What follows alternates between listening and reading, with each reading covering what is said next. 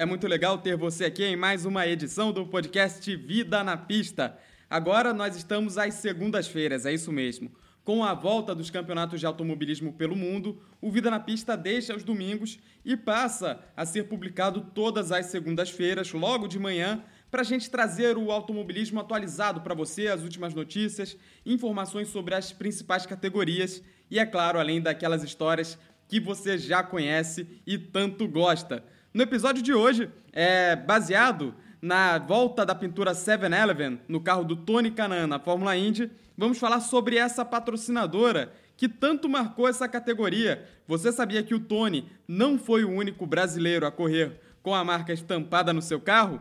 Daqui a pouquinho você vai entender o porquê disso. Além disso, as novidades. A Fórmula Indy voltou neste final de semana e, além disso, a NASCAR continua firme com Kevin Harvick na liderança absoluta e é isso que você vai ver a partir de agora, aqui no Vida na Pista.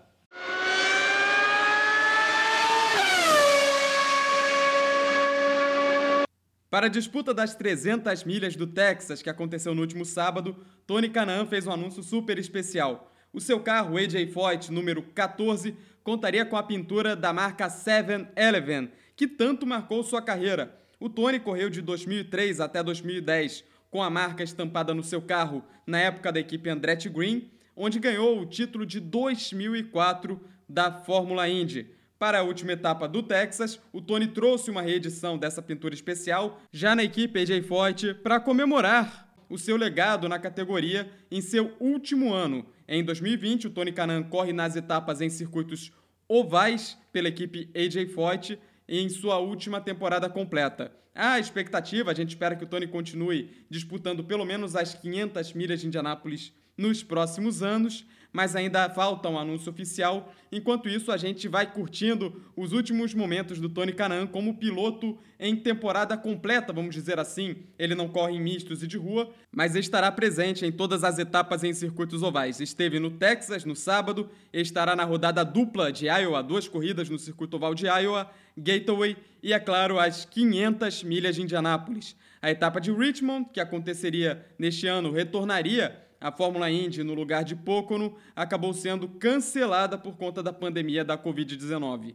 Muitos fãs da Fórmula Indy lembram, é claro, da pintura 7-Eleven no carro do Tony Canaan, a 7-Eleven que é uma franquia de lojas de conveniência, mercados, vamos dizer assim, muito popular nos Estados Unidos e expandindo para outros países também. Só que o Tony não foi o único brasileiro a correr com essa marca em seu carro na Fórmula Indy. Em 1985, a primeira temporada completa de um brasileiro na categoria, um tal de Emerson Fittipaldi, o carro número 40 da equipe Patrick do piloto brasileiro tinha a marca 7-Eleven estampada em sua carenagem. Foi com o carro 40 da Patrick que Emerson Fittipaldi ganhou sua primeira corrida na categoria, que foi disputada no circuito oval de Michigan. Para 1986, o Fittipaldi reeditou a parceria com a Marlboro, que tinha dado a ele o título de 75 da Fórmula 1 pela equipe McLaren. Com a marca de cigarros, o Fittipaldi correu até o final de sua carreira na Fórmula Indy pela equipe Patrick até 1989, quando ele conquistou a primeira vez a 500 milhas de Indianápolis e também o seu único campeonato da Fórmula Indy de 1990 até 95, é pela equipe Penske, encerrando em 1996 pelo time Hogan. Para o ano de 2002, a 7-Eleven assinou com a equipe Green, que correria as 500 milhas de Indianápolis naquele ano, na época da Indy Racing League, a IRL, que teve aquela cisão com a kart. A Green disputou em 2002 o campeonato integral da kart com o patrocínio da marca de cigarros Cool, e para as 500 milhas de Indianápolis, o Paul Tracy e o Dario Franchitti trouxeram a pintura da 7-Eleven. A partir de 2003, com a equipe Green, agora chamada Andretti Green, pois o Michael Andretti havia comprado a maior parte das ações da escuderia, caberia a Tony Canaan, o brasileiro vindo da equipe Monan da kart, pilotar o carro 7-Eleven número 11. Ele ganhou várias corridas ao longo dos anos de 2003 até 2010, com o ponto máximo da parceria sendo em 2004, quando ele faturou o título da Fórmula Indy. A parceria acabou encerrada em 2010 com o fim da parceria entre Tony Canaan e a 7-Eleven, o que o tirou da equipe Andretti por falta de patrocínio, com o Tony Canaan na última hora conseguindo uma vaga na temporada de 2011 pela equipe KV Racing. A 7-Eleven ainda em 2011 fez algumas participações esporádicas, ainda pela equipe Andretti, no carro de Mike Conway, mas acabou desaparecendo da categoria até o ano de 2017. No começo de 2017, os caminhos de 7-Eleven e Tony Canaan voltariam a se juntar. O brasileiro, na época, já corria pela equipe Chip Ganassi e a 7-Eleven voltava à categoria na condição de patrocinadora pessoal do piloto brasileiro. Só que ainda não era tempo daquela identidade visual clássica verde e branca retornar a um carro da categoria. O logo da 7-Eleven seria estampado em algumas corridas no macacão e também no carro do Tony Canaan que na época tinha o patrocínio master da NTT Data, é a empresa de telecomunicações que hoje, inclusive, é a patrocinadora master da Fórmula Indy. No entanto, os fãs da categoria puderam ter um gostinho do que seria essa parceria do carro 10 do Tony Canaan se tivesse o patrocínio master da 7-Eleven. Uma apresentação para a imprensa foi feita e um show car foi pintado nas cores da franquia e ficou muito bonito. Uma pena o carro nunca ter disputado nenhuma etapa, cabendo a 7-Eleven é, ter sua marca de forma tímida exposta no carro e no macacão do Canaã pela Chip Ganassi até o final daquele ano de 2017 e em 2018 e 2019 no carro da equipe AJ Foyt, que foi para onde o Tony foi após o fim da parceria com a Chip Ganassi. Em 2020, com o atraso do começo da temporada da Fórmula Indy, os pilotos e a categoria correram uma competição virtual. E ali surgiu o primeiro indício de que a parceria Tony Canaan e 7-Eleven poderia ser reeditada, porque em algumas etapas o piloto brasileiro correu com seu carro virtual com a identidade visual que o consagrou nos tempos de Andretti Green. E pouco antes da etapa de abertura no Texas, veio o anúncio que todos esperávamos. O piloto brasileiro teria o seu carro AJ Foyt número 14 com a pintura verde e branca com a qual ele venceu o campeonato de 2004. Ainda não sabemos para as próximas corridas que ele vai disputar qual será a identidade visual. No entanto, sabemos que o Tony tem compromissos comerciais com outras marcas, que são a vodka Big Machine, que tem uma identidade visual preta, semelhante à identidade visual da AJ Foyt nos anos 90, e também com a ABC Supply, que foi o patrocinador principal da equipe AJ Foyt até o ano passado e que deve estar no carro do Tony Canaan em uma das corridas que ele irá disputar. Mas seria muito bom que a gente pudesse ver o Tony Canaan correndo suas últimas etapas com a pintura que o consagrou na Fórmula Indy. Se você quer relembrar o carro da Andretti Green 711 que consagrou Tony Canaan, assim como o carro da primeira vitória de Emerson Fittipaldi e o carro usado por Tony Canaan no sábado, basta ir lá no nosso Instagram, arroba canal do Dávila, que as fotos desses carros estarão lá, beleza?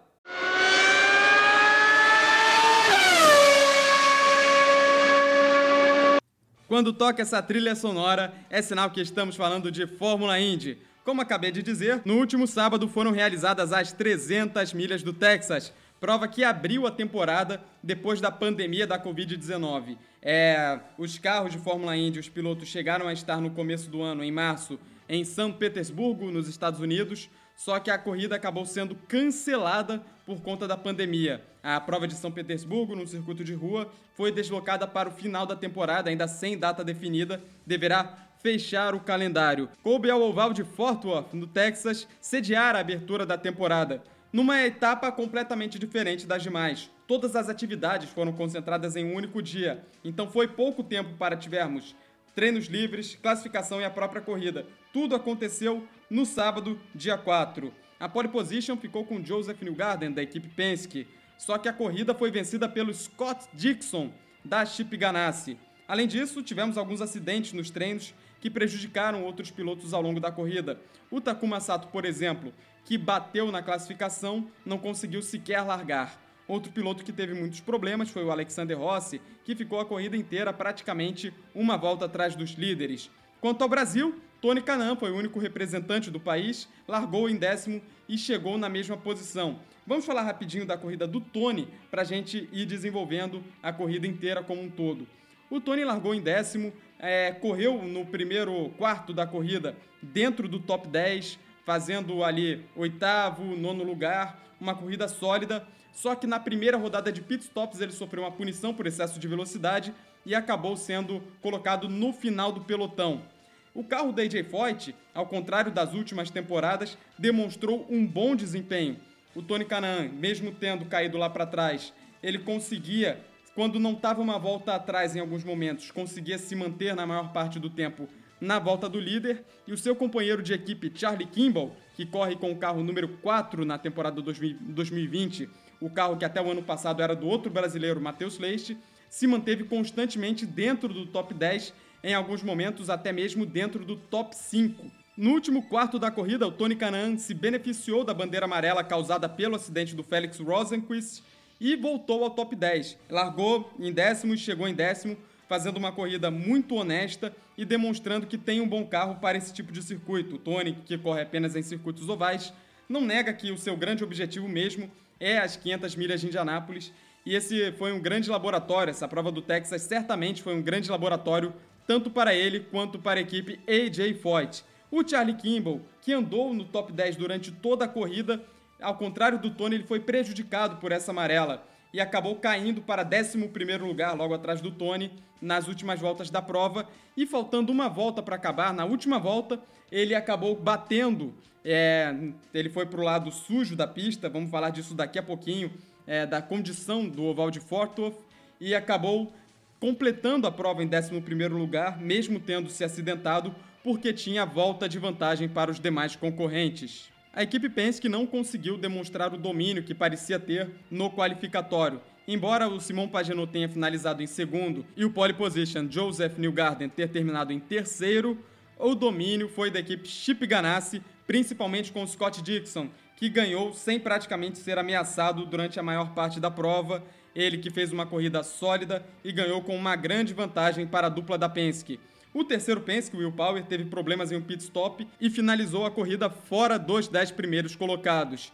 Agora, o outro carro da Chip Ganassi, o número 10 de Felix Rosenquist, demonstrava ser o único que poderia ameaçar o domínio de Scott Dixon. E quando estava em segundo lugar, próximo do quarto final da prova, do último quarto de corrida, o Rosenquist acabou indo para a parte de fora do traçado, é, para tentar ultrapassar um retardatário, é, dois retardatários, na verdade, o James Hinchcliffe e o Marco Andretti, e acabou perdendo o controle, batendo. A condição da pista era diversa, a, o traçado mais adequado para os pilotos com mais aderência era o traçado interno, o que não possibilitou uma, um, uma cena muito vista na corrida do Texas, que são os free wides, né? Quando ficam três pilotos lado a lado. Raramente ficavam dois lado a lado nessa última corrida, o que acabou, de certa forma, modificando a estrutura da prova, que sempre foi muito conhecida por conta do pack racing. Na época que os carros tinham mais é,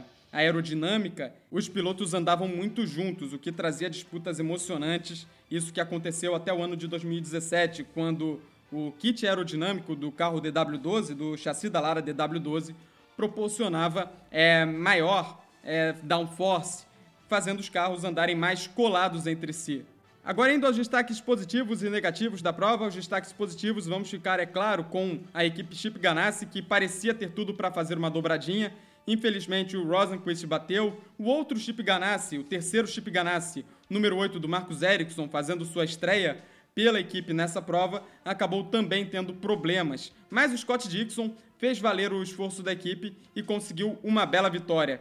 Já o destaque negativo fica com o piloto Alexander Rossi, da Andretti, é, que sempre é visto como um piloto potencial para disputa por títulos e vitórias, acabou não conseguindo é, desenvolver seu carro. Ele que teve problemas logo no começo, ficou uma volta atrás do líder o tempo todo e jamais andou no pelotão da frente. Quem salvou a equipe Andretti foi o Zach Vick, muitas vezes visto como o piloto menos talentoso da equipe do Michael Andretti, conseguiu fazer uma corrida muito sólida, sempre entre os cinco primeiros e mostrando que pode vir aí nessa temporada para brigar por vitórias, quem sabe até mesmo pelo campeonato. A prova que também, essa corrida do Texas, teve a estreia da equipe McLaren na Fórmula Indy, numa associação com a Smith Peterson, com um desempenho discreto, porém honesto. O Oliver Eskel, estreante, atual campeão da Indy Lights, foi o melhor piloto e conseguiu fechar a prova no nono lugar. Ele que tem como companheiro de equipe o mexicano Patrício Allward. A próxima etapa da Fórmula Indy acontece no dia 4 de julho, no circuito misto de Indianápolis, em um evento conjunto com a NASCAR, que também correrá no circuito misto. E agora, mudando de assunto, vamos voando de Fort Worth para Atlanta, porque o papo agora é sobre NASCAR Cup Series. So box, box, box. A NASCAR foi a primeira categoria a voltar às suas atividades após a pandemia e suas experiências têm sido como um laboratório para os outros campeonatos e a NASCAR tem sido muito bem sucedida e segue o seu campeonato sem maiores intercorrências. Neste domingo foi realizada a etapa de Atlanta, um dos circuitos mais tradicionais da NASCAR, que teve domínio acachapante do Kevin Harvick, líder do campeonato da equipe Stuart Haas, que venceu a sua terceira prova no ano.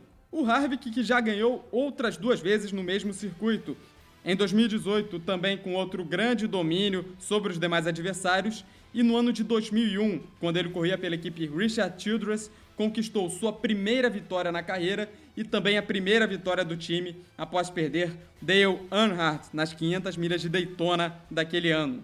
Os pontos positivos da corrida foram os domínios da equipe Stuart Haas, do próprio Harvick, e também da Joe Gibbs, que teve um grande desempenho na prova, principalmente com os pilotos Kyle Busch e Martin Truex Jr. O destaque negativo é da equipe Chip Ganassi. Se na Fórmula Indy consegue ganhar a corrida do Texas com um grande domínio com o piloto Scott Dixon, na NASCAR as coisas têm sido completamente diferentes. A equipe não consegue encaixar um bom desempenho e dificilmente consegue pegar top 10 nas provas. É, na corrida de Atlanta foi uma grande exceção, porque Kurt Busch tirou o leite de pedra após largar lá para trás do pelotão em 36º lugar, além de ser punido com o drive-thru retornou à volta do líder para terminar em sexto lugar. O Matt Kenseth segue em sua lenta adaptação no retorno à NASCAR e ficou fora do top 10 mais uma vez, fechando apenas no 15º lugar. Ainda pouco para um piloto que é campeão da categoria, numa equipe com a estrutura da Chip Ganassi, que ainda não se encontrou nesse retorno da NASCAR pós-pandemia. A Cup Series, nessa readequação de calendário, retorna no meio de semana, na quarta-feira, com a etapa de Martinsville.